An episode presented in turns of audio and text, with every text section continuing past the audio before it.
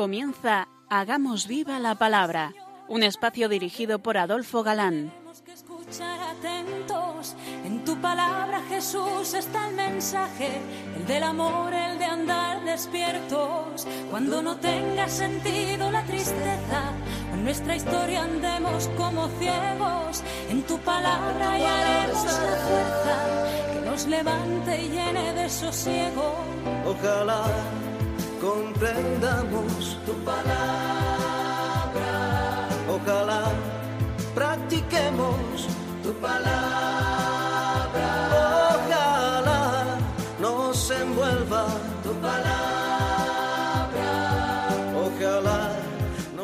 Hola amigos, un día más nos acercamos a la frescura de la palabra de Dios. Y como solemos decir, hace que nos sintamos siempre jóvenes, frescos, muy vitales. Aquí estamos de nuevo, Adolfo, e Inma, dispuestos a pasar este rato en vuestra compañía.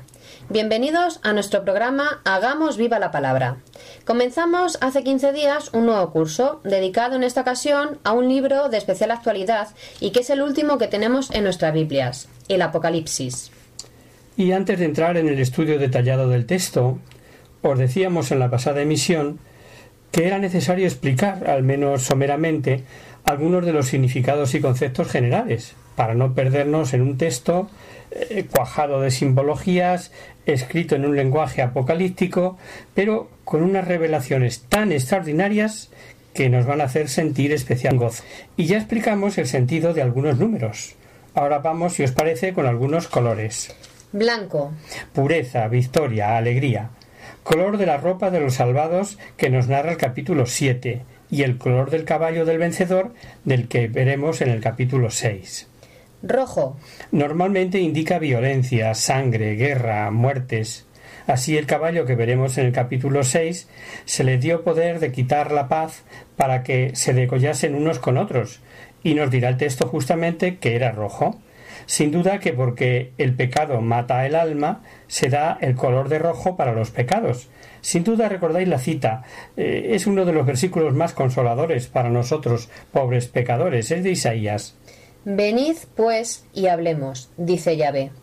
Aunque fueren vuestros pecados como la grana, cual la nieve blanquearán, y así fueren rojos como el carmesí, cual la lana quedarán. Rojos, por tanto, como os decía. Verdoso, Indica peste, muerte, y peste por hambre, negro, hambre, duelo y también muerte. Es el color del caballo, que aparece también en el capítulo sexto, que con su balanza habla de racionamiento, de hambre, de precios exorbitantes. Ya llegaremos a este famoso pasaje de los cuatro jinetes. escarlata, Impresionante nos resultará contemplar en el capítulo 17 a la gran ramera embriagada de sangre de santos y mártires y madre de abominaciones, pues nos dice que estaba vestida de escarlata, color propio de vicio y lujo. Es un color que ciertas películas han tomado curiosamente como identificativo de esos sitios de lujuria.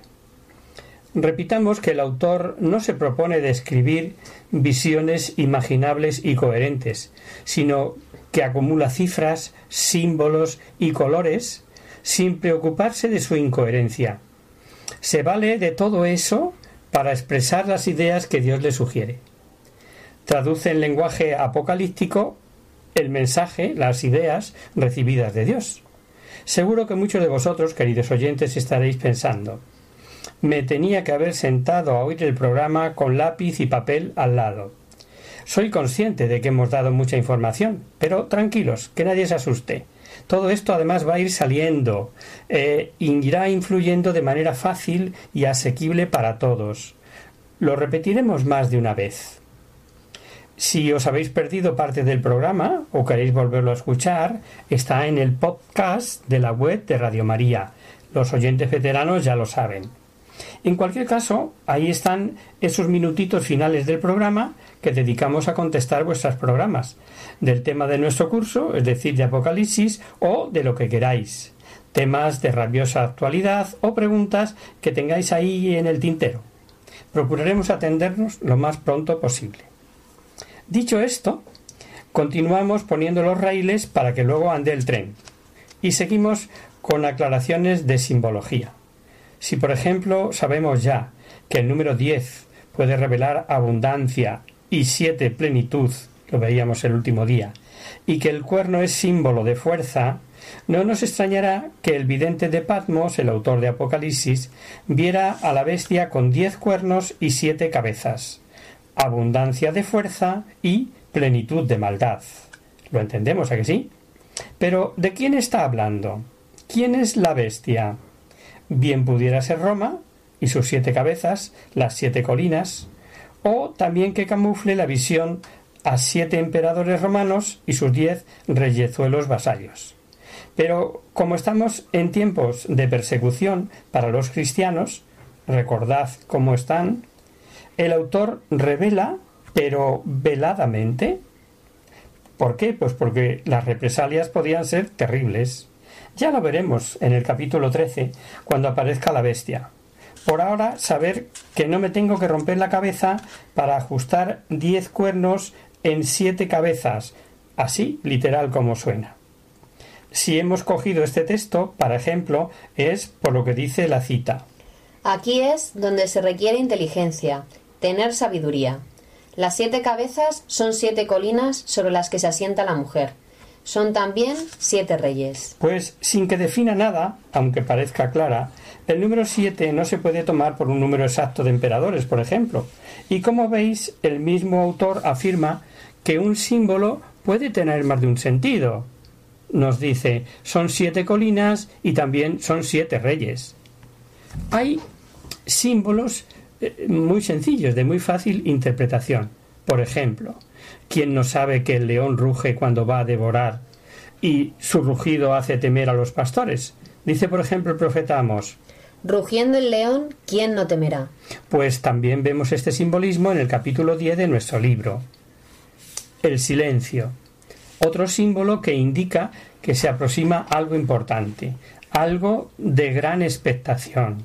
Leemos en Sofonías. Silencio. Silencio en la presencia de Yahvé, porque se acerca el día de Yahvé.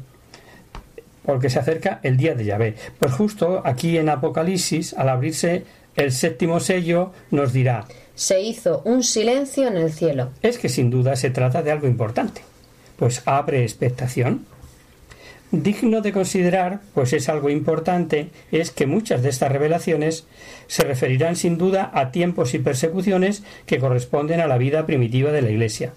Otras se referirán a los tiempos finales de la Iglesia y de unas a otras bien pudiera estar toda la vida de la Iglesia.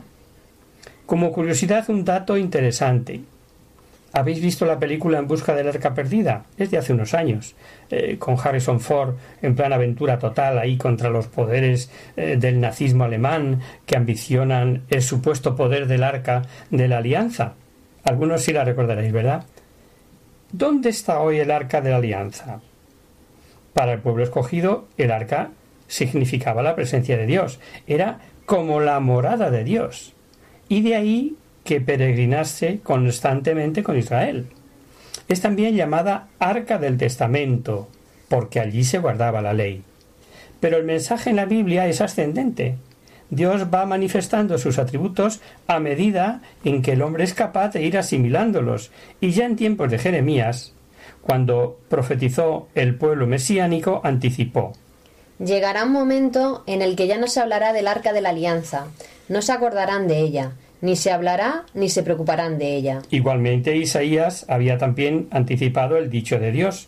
Los cielos son mi trono y la tierra el estrado de mis pies. Lo más probable es que desde el arca mm, de la alianza no queden ni astillas ni cenizas.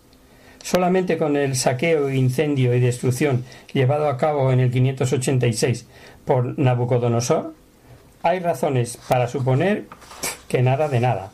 Mas he aquí el dato curioso al que hacíamos alusión. En el segundo libro de los Macabeos leemos que apareció un documento. Ojo, no dice que fuese cierto lo que el documento dice, sino que apareció un documento, lo que ya es muy significativo. En ese documento se decía que Jeremías, por inspiración divina, escondió en una gruta el arca, tapando la entrada con un muro, y que al intentar algunos de los acompañantes dejar señalizado el lugar, Jeremías les reprendió diciendo Este lugar quedará desconocido hasta que Dios vuelva a congre- a congregar a su pueblo y tenga de él misericordia. Entonces dará a conocer el paradero de estas cosas, aparecerá su gloria. Sabido esto, y anticipándonos al final del capítulo 11 de Apocalipsis, cuando el libro nos relate la llegada del reino de Dios, el juicio a los muertos, las recompensas a cuanto temen a Dios, etc., leeremos esta interesante cita. Se abrió el templo de Dios que está en el cielo y dejóse ver el arca del testamento en su templo. Luego, ¿hay arca? ¿No hay arca? ¿A qué se refiere? Lo estudiaremos en su momento. Tal vez, como sabemos por San Pablo, recordaréis que lo vimos en la carta de San Pablo a los romanos, que al final de los tiempos se convertirá el pueblo judío, sea todo un símbolo volverse a ver su arca. Y cerramos el capítulo. Siguiendo con esta introducción, y antes de comenzar el estudio del texto, vamos a ver algo sobre autor, fecha, lengua en que se escribió. Eh, Vamos a empezar por la lengua, que ofrece menos dudas. El, Apocalipsis fue todo él escrito en griego, no en el griego clásico, que pudo usar, por ejemplo, Homero, sino en un griego vulgar, que se le conoce como koiné. Alejandro III de Macedonia, llamado Alejandro Magno, quien disfrutó del gran maestro Aristóteles, sucedió a su padre Filipo, que fue asesinado, y a los 20 años, con ansias de revancha, llegó a ser tal genio de la guerra que fue admirado incluso por el propio Aníbal y hasta por Julio César. En un abrir y cerrar de ojos se merendó todo el Asia Menor, Siria, Fenicia, Palestina, Egipto, y como no era menos de esperar de su talento, impone, un- impone una lengua en todas sus conquistas en la que poder entenderse, ¿no? Impone el koiné para todo su vasto imperio, de forma que este griego era hablado y entendido por toda la primitiva iglesia. Y en este idioma se escribió todo el Nuevo Testamento. Recordaréis que Pilato escribió el título de la condena de Jesús, que se puso sobre la cruz, además de en hebreo y latín, estaba escrito también en griego, en este griego, en este koine. Por supuesto que como toda la Biblia, se escribió sin capítulos ni versículos, y lo que es peor, sin puntos ni comas, todo seguido. De ahí que muchos textos puedan ser interpretados de distinta forma. Para vuestra información, en capítulos se dividió la Biblia en el siglo XIII y en versículos en el siglo XVI. Un pasito más, el autor. No podemos dudar de que el autor se llamaba Juan, porque así lo dice el libro nada más comenzar. Leamos. Revelación de Jesucristo, concedida por Dios para manifestar a sus siervos lo que ha de suceder enseguida, y envió a su ángel para dársela a conocer a su siervo Juan. Esto es el comienzo, pero lo repite al final. Yo, Juan, fui el que vi y oí esto, y cuando lo oí y vi, caí a los pies del ángel que me había mostrado todo esto para adorarle. De capital importancia, en orden a la verdad revelada y a su interpretación, es la tradición. Bueno, como en todos los libros de la Biblia, ¿no?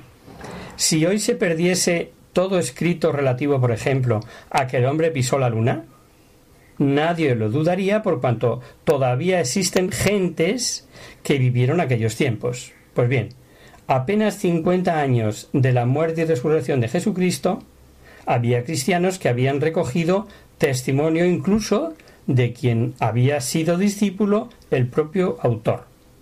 Tal es el caso. San Irineo, que vivió entre el 120 y 202, que fue discípulo de San Policarpo, discípulo de San Juan, evangelista a su vez, el autor, nuestro autor, tiene un testimonio que vale por todos, que es el del propio Policarpo que convivió con el autor.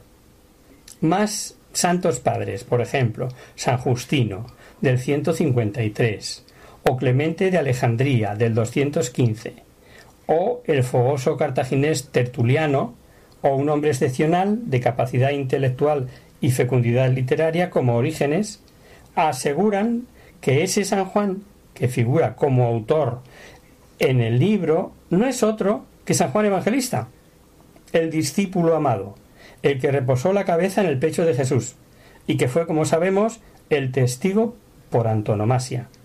Él estuvo desde el principio, cuando vio a Jesús en el Jordán, hasta el final en el Gólgota, y no extraña que a quien encomendó Jesús cuidar de su madre, el Espíritu Santo le eligiese para inspirarle tan importante mensaje, este libro de la revelación. Al final del libro, cuando el texto dice yo, Juan, fui el que vi y oyó esto, hay un versículo, en todo caso, impresionante. Léelo, Inma. Y si alguno quita algo de la palabra de este libro profético, Dios le quitará su parte en el árbol de la vida y en la ciudad santa, que se describe en este libro. Ya llegaremos a eso también, ¿no? Ya sabéis, queridos oyentes, que cuanto no está definido por la Iglesia o no es una verdad de creencia universal, existe libertad, por supuesto, para aceptar o rechazar, creer o dudar. Pues bien, la autoría del Apocalipsis no es una verdad revelada. Y en este sentido cada cual puede aceptar a Juan Evangelista como autor o dudar de ello. Nosotros nos quedamos con la mayoría de los intérpretes, prácticamente todos hasta el siglo III, y damos por bueno los que escribía desde Éfeso San Justino en favor de la revelación de Apocalipsis, y es que le fue hecha a un varón llamado Juan, que fue uno de los apóstoles de Cristo. Igualmente tiene suma importancia el testimonio del llamado fragmento de Muratori, catálogo cuyo original era de fines del siglo II. A partir del siglo III, no todos aceptan como autor de Apocalipsis a San Juan Apóstol. Como entre los que dudaban había personajes de la talla de San Dionisio o de Eusebio de Cesarea, es de interés analizar las razones que tenían para rechazar la autenticidad de San Juan Apóstol. Pero eso, si os parece, lo vemos después del descanso. Hacemos ahora una breve pausa musical.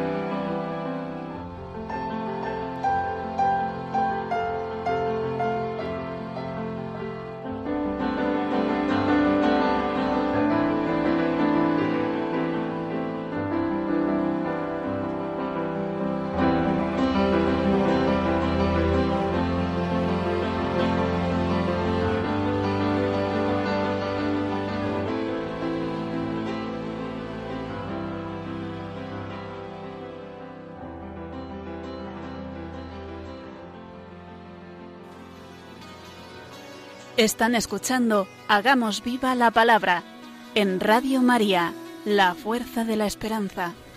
Amigos, de nuevo con vosotros tras este breve descanso musical. Os recordamos, queridos oyentes, que sintonizáis el programa Hagamos viva la palabra. Si queréis contactar con nosotros vía correo postal, lo podéis hacer a Radio María, Paseo Lanceros, número 2, primera planta, código postal 28024 de Madrid. Y si preferís, el correo electrónico es en hagamosvivalapalabra arroba radiomaria.es. Para los que se acaban de incorporar, decirles que estamos analizando un nuevo libro, la mar de interesante, por cierto, el Apocalipsis. Y estábamos haciendo una introducción general del libro. Y seguimos viendo quién es el autor de Apocalipsis, eh, que dejábamos eh, interrumpido ahí, expectantes antes del descanso, con las objeciones que algunos santos padres ponían a la autoría de este libro por Juan el Apóstol. Veamos.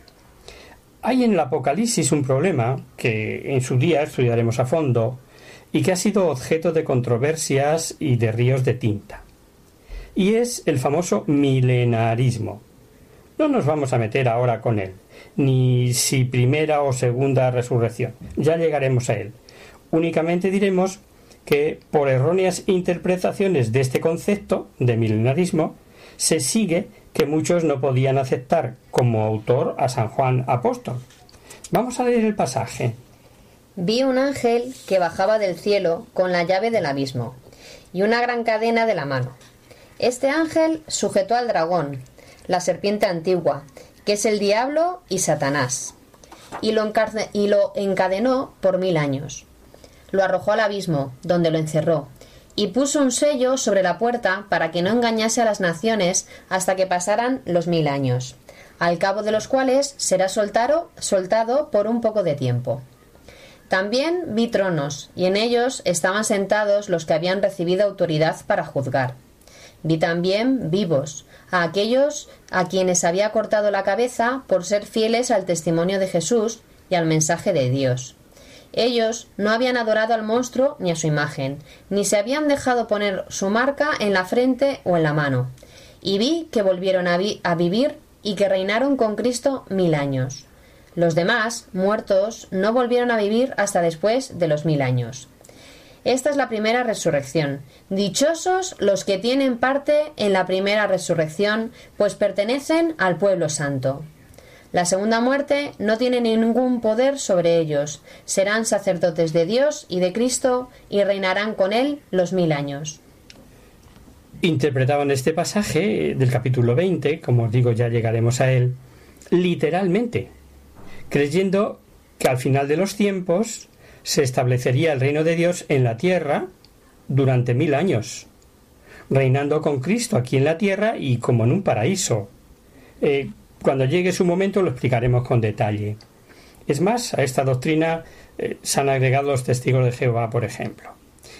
Al aplicar el texto como literal, no es extraño que algunos llegasen a decir un libro que enseña doctrina tan nefasta no puede ser de un apóstol y menos del, del apóstol Juan. Porque además, en la forma de vida de estos mil años, había opiniones para todos los gustos. Este pasaje que está en auge entre los testigos, como os he dicho, por ejemplo, lo llevan como bandera, ¿no? veréis, por tanto, que es en lo que estamos, que el rechazo no era sino por mala interpretación del texto y con ello parece como si negando al autor eh, defendieran la categoría de Juan, porque esta doctrina no la entendían como de él.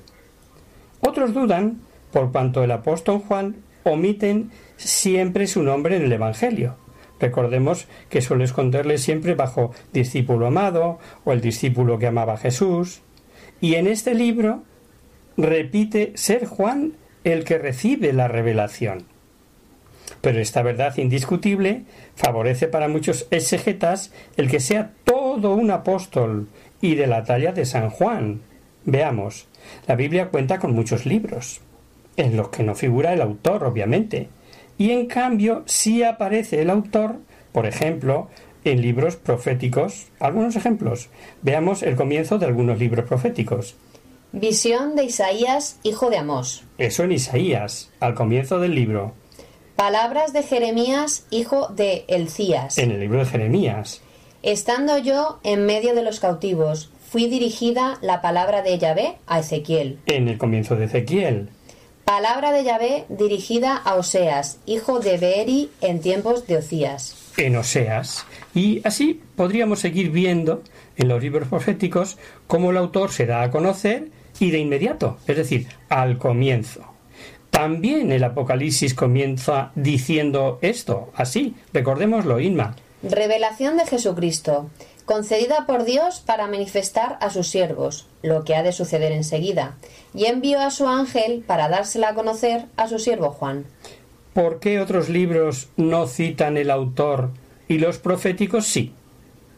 Porque los profetas, al anunciar sus palabras como palabra de Dios, no pocas veces con avisos, castigo y siempre con esperanza, aun en medio eh, las cosas parecían sin solución, tenían que responsabilizarse de lo que decían.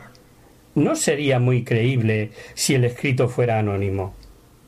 Y habíamos dicho que Juan se oculta cuando escribe como discípulo amado, como el que reclinó la cabeza en el pecho de Jesús, el discípulo al que al pie de la cruz recibió a María, y ahí se demuestra la talla de este discípulo, queridos oyentes, su exquisita humildad y su sencillez. Pero cuando se trata de revelaciones, cuando se trata de tan impresionantes y misteriosas visiones que tenían y tienen que ser aceptadas por la Iglesia, claro que como garantía dice ser quien es. Juan, y Juan dice vuestro hermano y compañero no siente necesidad de más apelativos para manifestar su autoridad. Con decir yo, Juan, no podía ser confundido con otro.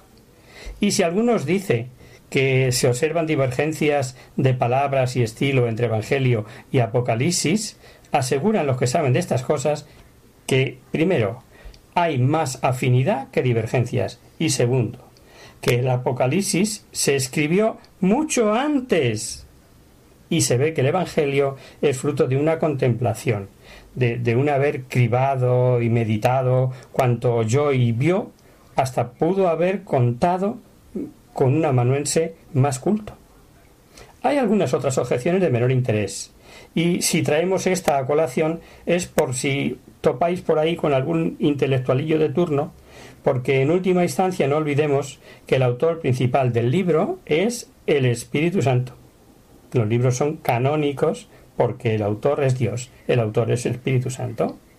El autor humano nada quita ni pone al mensaje, y si nos interesa conocer el autor humano es para mejor comprender o entender lo que quiere decir. Un ejemplo, ya que estamos emitiendo desde Madrid. Cuando un madrileño dice esto para luego, quiere decir que bueno, eh, para cuando se pueda, o sea que no corre prisa. En cambio, queridos oyentes, castellanos viejos como yo, que nos oís, para un palentino, un leonés, por ejemplo, luego es seguidamente, sin dilación. Haz esto luego y hazlo ya, para allá. Estas cosas es para lo que mm, están altamente interesados conocer el autor humano. ¿Quién de no ser una de las doce columnas de la Iglesia podría dirigirse con tal autoridad a la Iglesia, simbolizada en esas siete que veremos. El no usar otro apelativo que el de yo, Juan, demuestra que no necesita más para que supieran quién era y cuál era su autoridad.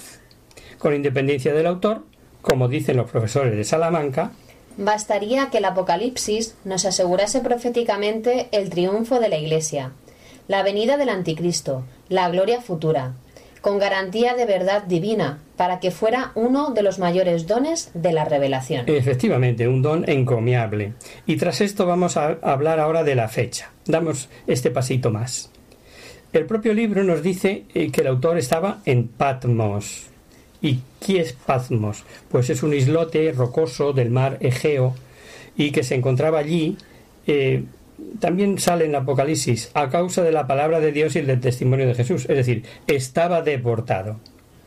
San Irineo, ya quedó dicho que fue discípulo de San Policarpo y del propio San Juan, nos dice que esta deportación fue al final de Domiciano, Por lo tanto, nos encontramos hacia el año 96, pues Domiciano fue emperador entre el 81 y el 96, y más o menos coincide también con el testimonio de San Jerónimo. Para cuando estudiemos el texto, habremos de tener en cuenta que la persecución de Domiciano fue más terrible que la del propio Nerón. Lo que pasa es que ésta pasó a la historia con más fama por el martirio de Pedro, Pedro y Pablo, por ejemplo, en ella, y por la culpa que se le echó a los cristianos del incendio de Roma. Por eso se hizo más famoso este eh, Nerón que el de Domiciano. Por otra parte, como sabemos mm, que Domiciano exigió que le diesen culto divino, y a quienes se lo negaban o deportación o muerte, veremos que encaja con las condiciones religiosas de entonces, según se desprende de las cartas a las siete iglesias. La fecha, por lo tanto, podemos suponerla alrededor del año 90. Y para que veáis cómo afina los estudiosos, recordemos que San Pablo fundó una escuela en Éfeso, que su apostolado fue famoso y de gran fruto, de gran fruto, perdón, que allí se hacían mm, milagros hasta con los trozos de los delantales de Pablo. Pues bien, si comparamos con lo que vemos que Apocalipsis dice de la carta a la iglesia de Éfeso, advertiréis un cambio que necesitó de varios años de intervalo. Sabemos que Jesús resucitó el primer día de la semana y con un sinfín de citas se ve que era el domingo. Por ejemplo, en Hechos de los Apóstoles se cita tal día como el primer día de la semana. ¿Lo recordamos? El primer día de la semana, estando nosotros reunidos para la fracción del pan, Pablo, que debía marchar al día siguiente, conversaba con ellos y alargó la charla hasta la medianoche. Pues bien, pese a que en su Evangelio Juan también nos dice que Jesús resucitó el primer día de la semana, lo que es indudable es que en el Apocalipsis a ese día se le denomina ya como Día del Señor. Caí en éxtasis el día del Señor y oí detrás de mí una gran voz. Por lo que San Justino dice que en este libro, donde aparece por primera vez el domingo como el Día del Señor. Y sabiendo lo que para los judíos significaba decir Señor o Día del Señor, no es extraño que la Iglesia lo usase cuando ya el pueblo judío no existía como tal, o sea, después del año 70, eh, que acabó con el judaísmo como pueblo tras la destrucción de Jerusalén por Tito, como la mayoría de vosotros conocéis. Veréis que son muchos detalles los que nos llevan a la fecha más o menos en que debió ser escrito, en torno al año 90. Aquí lo dejamos, queridos oyentes. Es importante esta introducción al libro que estamos haciendo de modo que podamos seguir su mensaje con aprovechamiento. Pero sobre todo porque ese mensaje nos ayude a interiorizar nuestra vida de fe.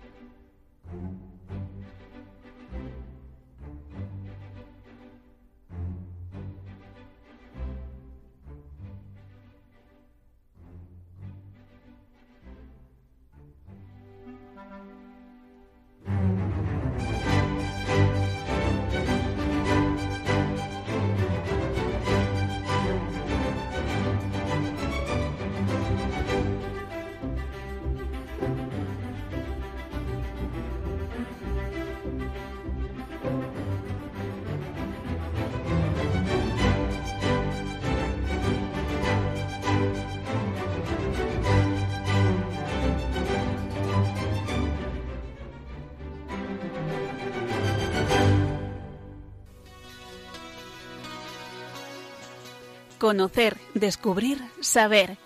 En Hagamos Viva la Palabra. Comenzamos nuestro espacio de conocer, descubrir, saber. Y hoy vamos a dar respuesta a Lorena, que nos ha remitido un email desde Toledo y nos dice Oigo vuestro programa cuando puedo. Estoy estudiando y me ha surgido una duda que me gustaría que pues, me pudierais aclarar. Hablando de lo que el Espíritu Santo obra en nosotros en, la confirmación, hay un fruto que se llama longanimidad. Y la verdad no sé muy bien qué significa. Gracias anticipadas por vuestra aclaración y firma Lorena. Hola Lorena. La palabra longanimidad eh, no es de uso común en nuestros días, pero es una virtud que se hace necesaria ahora precisamente más que nunca, cuando la impaciencia, la intolerancia, la hipersensibilidad e ira impulsiva son las que prevalecen en nuestros días. Este valor o fruto del espíritu es más conocido como perseverancia, con lo cual a lo mejor ya lo entiendes mejor, pero lo vamos a explicar para todos. Es el valor que nos impulsa a marcarnos objetivos elevados y a abordar grandes empresas. Y como siempre vamos a empezar por definirlos. ¿Qué entendemos por longanimidad? La longanimidad es el valor que radica en la resolución y el esfuerzo que se emplea para alcanzar un objetivo. Es decir, ser capaces de mantener la vista fija en nuestro objetivo sin importarnos el esfuerzo, la espera, los obstáculos que surjan, que surgirán seguro. El padre Toplau, en su obra Las virtudes cristianas, se refiere a la perseverancia o longanimidad con estas palabras. La longanimidad es una virtud que consiste en saber aguardar. Saber aguardar a Dios, al prójimo y a nosotros mismos. ¿En qué? En el bien que de ellos esperamos. Por consiguiente, la longanimidad consiste en evitar la impaciencia que podría causarnos la demora o tardanza de este bien. Saber sufrir esta tardanza. He aquí, en realidad, lo que es la longanimidad, por eso también algunos la llaman larga esperanza. Larga esperanza. Se me ocurre un ejemplo ahí sobre la marcha, que no teníamos en el guion. ¿Habéis visto camiones larguísimos en carretera alguna vez? Y pone vehículo longo, vehículo largo, muy largo.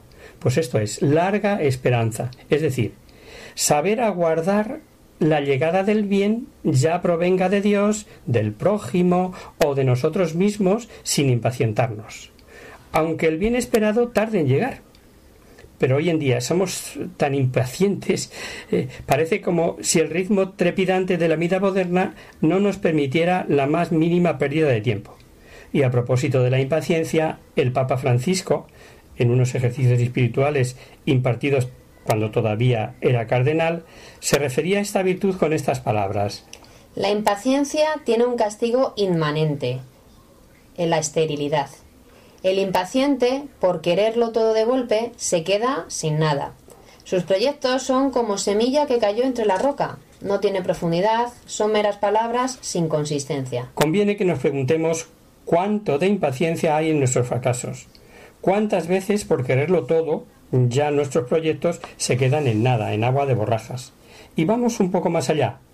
Nuestra fe, nuestra vida cristiana es como semilla que cayó en la roca. Empezamos con mucha ilusión una tarea evangelizadora, por ejemplo, o una actividad de voluntariado, o un curso de formación, o, unos hábitos que te has propuesto de oración diaria, y ante los primeros sinsabores y obstáculos, que siempre los hay, desistimos. Si mm, nos sentimos identificados con estos ejemplos, quizás las palabras de Ángel Rubio Castro, que fue obispo de Segovia, eh, decía en este caso, leamos. Este fruto del Espíritu Santo confiere al alma una amplitud de vista y de generosidad, por las cuales ésta sabe esperar la hora de la divina providencia cuando ve que se retrasa el cumplimiento de sus designios, y sabe tener bondad y paciencia con el prójimo, sin cansarse por su resistencia y su oposición. Qué importante es saber esperar los tiempos de Dios, que no son nuestros tiempos. Muchas veces nos impacientamos porque las dificultades duran más de lo que esperamos, deseamos o creíamos que iban a durar. Muchas veces nos quejamos porque parece que Dios no escucha nuestras oraciones, Y en esos momentos es cuando se pone en juego la longanimidad, al ser capaces de esperar sin cansarnos. Eh, seguimos leyendo las palabras del ángel rubio. Longanimidad es lo mismo que gran coraje y gran ánimo en las dificultades que se oponen al bien. Es un ánimo sobrenaturalmente grande en concebir y ejecutar las obras de la verdad con coraje y gran ánimo las dificultades, siendo fieles a la verdad, pese a que el enemigo nos ponga zancadillas, que además no las, podrá, las pondrá constantemente, la perseverancia, la constancia, la tenacidad son imprescindibles para superar todo tipo de adversidades y lograr el objetivo, como dice un proverbio chino. Si te caes siete veces, levántate ocho. La perseverancia se sostiene mediante la motivación y esta, la motivación, es la que nos impulsa hacia el objetivo, la que nos hace levantarnos tras cada fracaso. Y en el mismo sentido, Miguel de Unamuno decía El modo de dar una vez en el clavo es dar cien veces en la herradura. Si se quiere ser perseverante, habrá que ejercitarse también en la magnificencia y en la paciencia.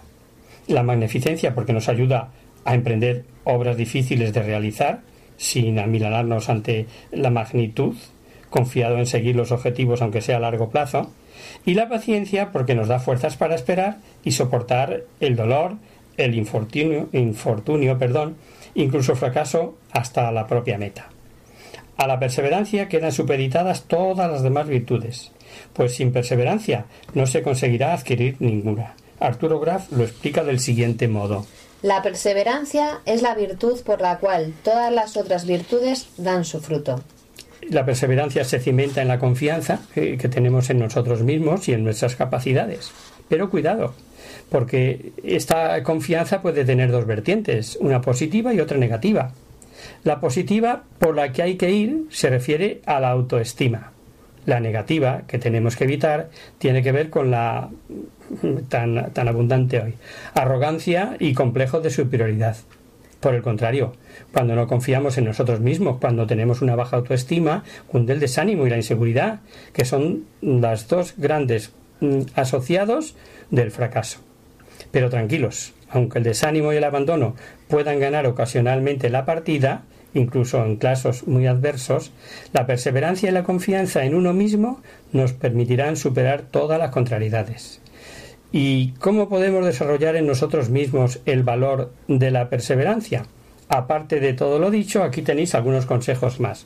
Buscar una motivación. Tener confianza en, en nosotros mismos y en nuestras capacidades.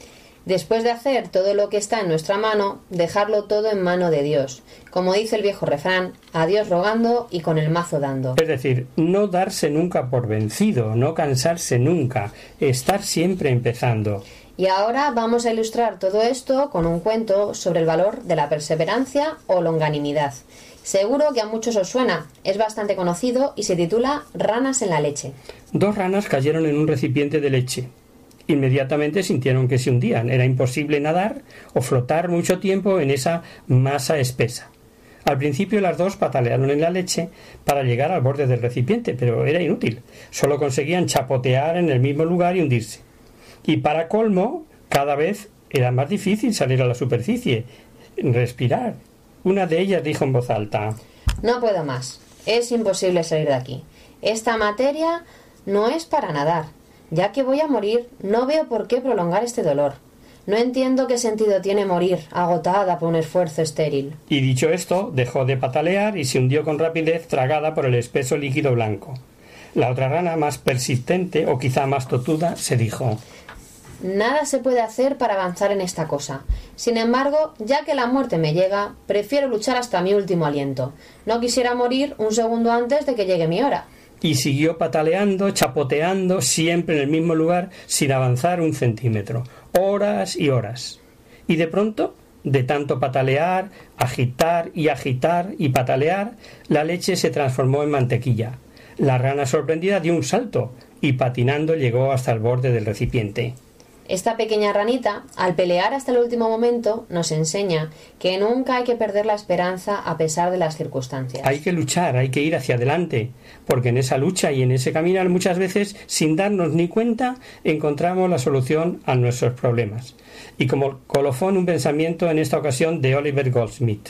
Nuestra mayor gloria no está en no haber caído nunca, sino en levantarnos cada vez que nos caemos. Traducido al obrar cristiano, solemos decir que la santidad no radica en no haber caído nunca o en el pecado o en la tentación, sino en levantarse cada vez que caemos. Y hasta aquí, queridos amigos, el programa de hoy. Os dejamos con nuestra sintonía y os recordamos que si queréis dirigiros al programa para cualquier duda, aclaración o sugerencia, participando en el espacio de conocer, descubrir, saber, estamos a vuestra total disposición y encantados de atenderos en la siguiente dirección. Radio María, Paseo Lanceros número 2, primera planta, código postal 28024 de Madrid. O bien, si preferís el correo electrónico, hagamos viva la palabra arroba radiomaria.es. El próximo miércoles, como sabéis, está el programa del Padre Rubén Inocencio, que alterna con nosotros. ¿Quién guarda tu palabra? Por tanto, nosotros nos encontramos de nuevo dentro de 15 días, si Dios quiere. Con un programa en el que seguiremos con la introducción a este interesante libro de Apocalipsis y veremos algo sobre interpretación del mismo y otros datos de interés que nos serán muy útiles antes de acometer detalladamente el texto. Hasta el próximo día, amigos. Hasta dentro de 15 días.